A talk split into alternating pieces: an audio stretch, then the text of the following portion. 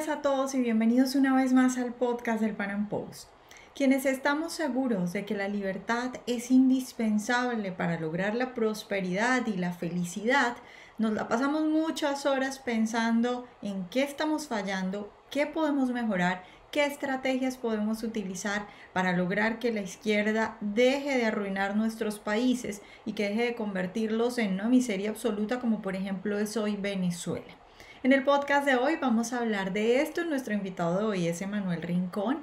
Él es editor en el Pan Am Post y también columnista y acaba de publicar su último libro que se titula La reinvención ideológica de América Latina. Y en ese libro pues él plantea reflexiones al respecto de estos asuntos y vamos hoy a conversar sobre eso, sobre las estrategias que podemos utilizar, los errores que estamos cometiendo y las cosas que podemos mejorar para que la izquierda no se siga tomando el poder y no siga acabando con nuestra libertad y con nuestra felicidad. Emanuel, buenos días y muchas gracias por estar hoy con nosotros. Hola Vanessa, ¿cómo estás?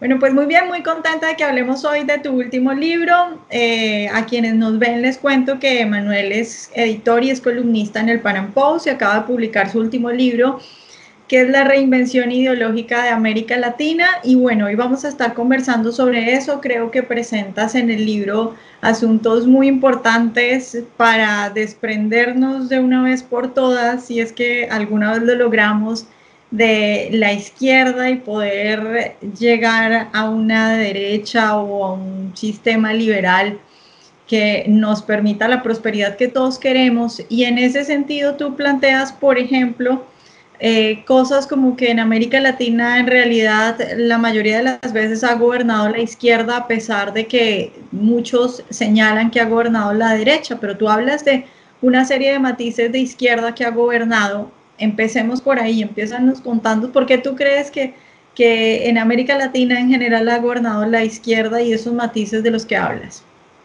Mira, eh, por ejemplo, eh, siempre ha habido como este vamos a decir, discurso victimista de parte de la izquierda, de que ellos siempre han sido como los, los oprimidos en toda esta historia y todo lo demás. Eh, si vamos al caso de Venezuela, por ejemplo, la gente piensa que el país se fue a la izquierda porque con Acción Democrática y con COPEI eh, habían gobiernos de derecha y que se premiaban las élites, etcétera, todo lo demás.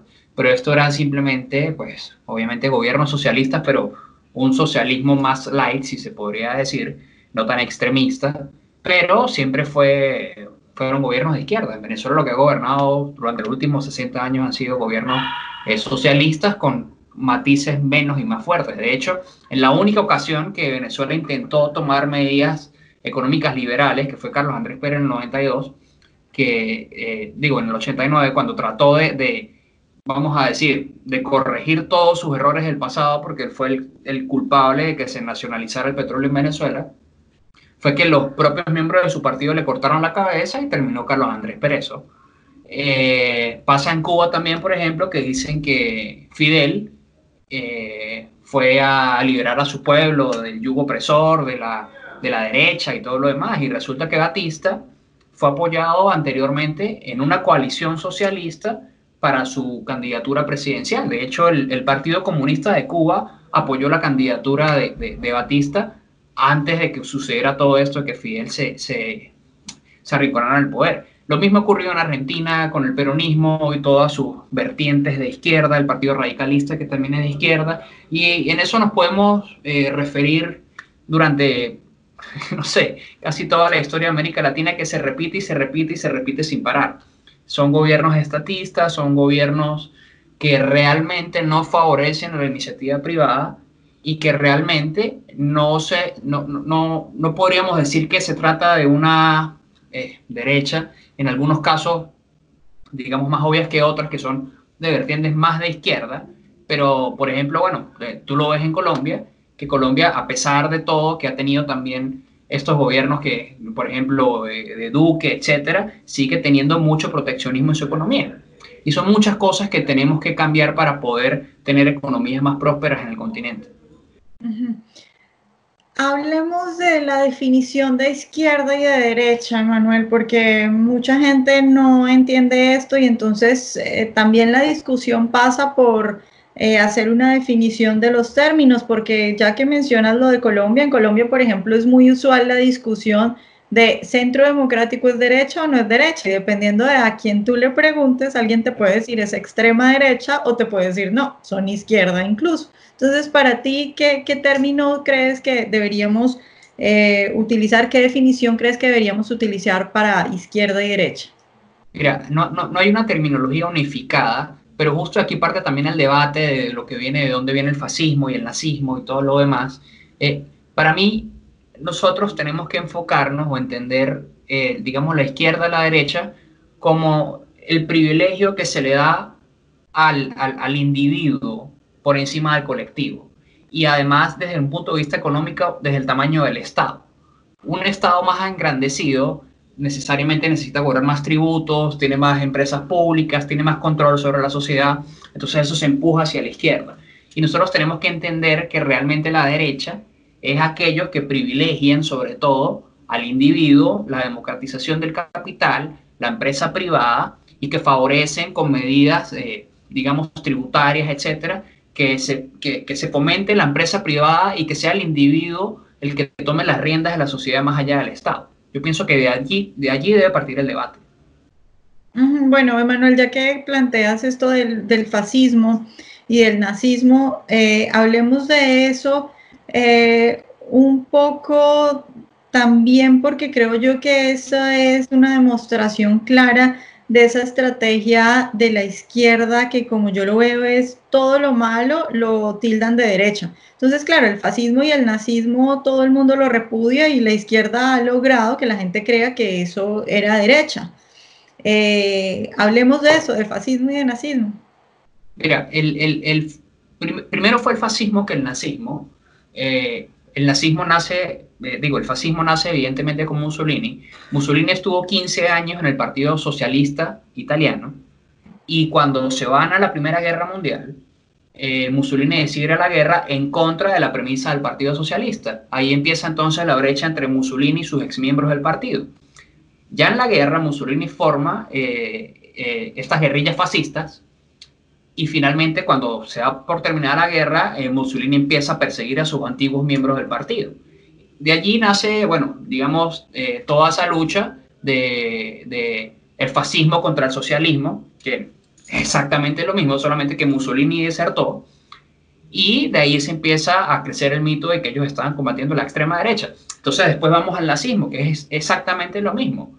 Eh, Hitler representaba el nacionalsocialismo, y se oponía a los principios de la socialdemocracia que seguía en ese momento unos postulados muy de cerca con el marxismo y la Comintern, que era la, la, comunista internacional. Entonces, lo que fue Hitler y Mussolini fueron socialistas nacionalistas autárquicos, distinto al socialismo o comunismo tradicional que implementaba la Unión Soviética. Eh, hay, hay, hay, hay dos digamos, dos rasgos fundamentales que, yo, que son los que yo llamo o los que yo comprendo que utiliza la izquierda de argumento para decir que esos fueron movimientos de derecha. El primero es que ellos combatieron al comunismo y al socialismo, y es cierto, ellos combatieron al comunismo y al socialismo marxista internacional porque ellos eran socialistas nacionalistas autárquicos, pero eran colectivistas. Y el otro, el otro argumento es que ellos supuestamente favorecían a la empresa privada, lo cual es totalmente falso. Es cierto que con Mussolini y con Hitler eh, hubo, o, hubo, empresas privadas, eso es cierto, pero las empresas privadas las manejaban ellos. Es decir, ellos te decían, sí, mira, eh, tú puedes seguir trabajando, tú tienes la empresa, pero tú vas a producir lo que yo te diga, los precios los coloco yo, yo digo cuánto van a ganar tus empleados y yo soy en definitiva el que va a mandar. Entonces ellos no eran, ellos prácticamente eran unos funcionarios estatales, porque en realidad era el Estado el que manejaba las empresas privadas. Solo que en la nómina, en el papel, había un empresario detrás de ellos, era todo. Bueno, Manuel, estamos hablando de, de la genialidad de la izquierda para lograr que unos izquierdistas sean vistos como derechistas, porque mucha gente ahora cree que eso, que el, que el fascismo y el nazismo es de derecha y la genialidad de la izquierda para seguir adelante y seguir cautivando gente a pesar de todos los muertos que tiene encima. Y tú hablas en tu libro acerca de la propaganda, de la estrategia comunicativa, de cómo combatir esa estrategia que tienen ellos, de cómo combatir eh, esa habilidad que tienen en materia comunicativa. Háblanos un poco de eso. Mira, eh, yo, yo, pienso que, digamos, todos los que consideramos o, que estamos favoreciendo, favorecemos el libre mercado la empresa privada, hemos cometido muchos errores en el pasado. Y todo empieza por no haber comprendido que nosotros hemos sido dominados culturalmente por la izquierda en los últimos 50, 100 años. Ellos han sido los que han implementado las metanarrativas a nivel mundial, los que dicen, mira, él es bueno, él es malo, eh, él, es, él, es, él, es, la víctima, él es el perpetrador, etcétera, etcétera. Y ellos han ido formulando todas estas narrativas que son las que eh, digamos, los favorecen a ellos. Eh, si tú te pones a ver, por ejemplo, si tú miras una noticia de AFP o EF, cuando ellos se refieren a los terroristas en la FARC, ellos no los llaman terroristas, sino que dicen que son líderes sociales que fueron ejecutados, por darte un ejemplo. Y ahí hay un largo ejemplo de cómo ellos manipulan con palabras, eh, digamos, para favorecerse. A raíz de ello, este, también nosotros no hemos aprendido a comunicar como lo hacen como lo hacen ellos, por así decirlo. Nosotros a veces hablamos de que tenemos que favorecer, eh, disminuir gasto público, incentivos fiscales, eso la gente no lo entiende. La, gente común no entiende cuando lo hablamos con esa terminología. Nosotros tenemos que empezar a hablarles a ellos con, palabras más claras, eh, explicarles con mensajes muy concisos que les queden. Es decir, eh, podemos utilizar mensajes súper concretos, como, por ejemplo, el impuesto es un robo el Estado no tiene por qué apropiarse de tu trabajo. Y son con frases muy cortas que nosotros tenemos que irnos aproximando a ellos para que ellos vayan entendiendo cómo es el Estado el que los está robando y cómo es el Estado el que les está facultando las capacidades de, progresar, por así decirlo. Allí, eh, pues bueno, en el libro elaboro eh, una cantidad de, de mensajes comunicacionales precisos para ir modificando esta narrativa. Y creo que es fundamental, sobre todo, hoy en día rescatar el papel del empresario. El empresario es sumamente importante, porque la izquierda ha transformado al empresario en casi que un demonio, en, un explotador, y cuando tú lees eh, lo que la izquierda quiere vender del empresario de hoy en día, casi que parecería el feudalista de hace 250 años. Y el empresario de hoy es un sujeto que también se despierta a las 6 de la mañana, para darle empleo a 3, a 10, a 20, a 50 personas o a 100, a 1000, lo que sea, y tiene que pagar impuestos, paga nómina, paga salario y trabaja incluso mucho más fuerte que sus propios empleados. Y eso es algo que nosotros tenemos que resaltar hoy en día, el papel fundamental del empresario para que las sociedades progresen. Emanuel, bueno, hemos hablado de la estrategia comunicativa, hemos hablado de lo que la gente piensa, de diferentes cosas, pero hay un asunto eh, que a mí personalmente me preocupa mucho y te quiero preguntar tu opinión sobre eso. Y es que yo sí veo gente, digamos, en la sociedad que entiende estas cosas, yo veo gente que dice, bueno, quiero una derecha de verdad, eh, que más o menos entiende por lo menos lo básico del liberalismo económico, por, por lo menos que, que un empresario es alguien que produce valor y estas cosas. Sin embargo, cuando uno ya se va al campo político, digamos, en, en la política real, es muy difícil encontrar partidos de verdad de derecha, eh, que era un poco por donde empezábamos nosotros. ¿Tú cómo ves la situación de los partidos políticos que se dicen en este momento en Latinoamérica de derecha o de las opciones que pueda haber en algunos de los países de gente de verdad de derecha? Porque una cosa es lo que nosotros podamos hacer como ciudadanos y otra cosa es si eso realmente se ve eh, reflejado en, la política y en una opción real de darle el poder o el voto a alguien que, piense como nosotros. Mira, eh, indudablemente, realmente hay una escasez de partidos realmente de derecha en América Latina. Eh, hay una escasez también de organización. Hay una escasez de, vamos a decir, de proliferación de estas ideas nosotros afortunadamente trabajamos en un medio en el que podemos transmitir estas ideas, pero realmente son muy pocos los que hay en, Latinoamérica y en español también. Si tú te pones a comparar eh, el número de medios eh, que apoyan las ideas de izquierda son netamente superior. Entonces ahí tú ves que hay una falta eh, muy importante, no solamente en, organización política, sino también, insisto, en, organización eh, cultural, en mensaje, en, propaganda, en comunicación. Eh, realmente hay demasiadas faltas y bueno, básicamente todos estos puntos yo los, los, toco alrededor del libro. ¿Cómo podemos ir trastocando todo esto? Sin duda considero que hace falta muchísima más organización.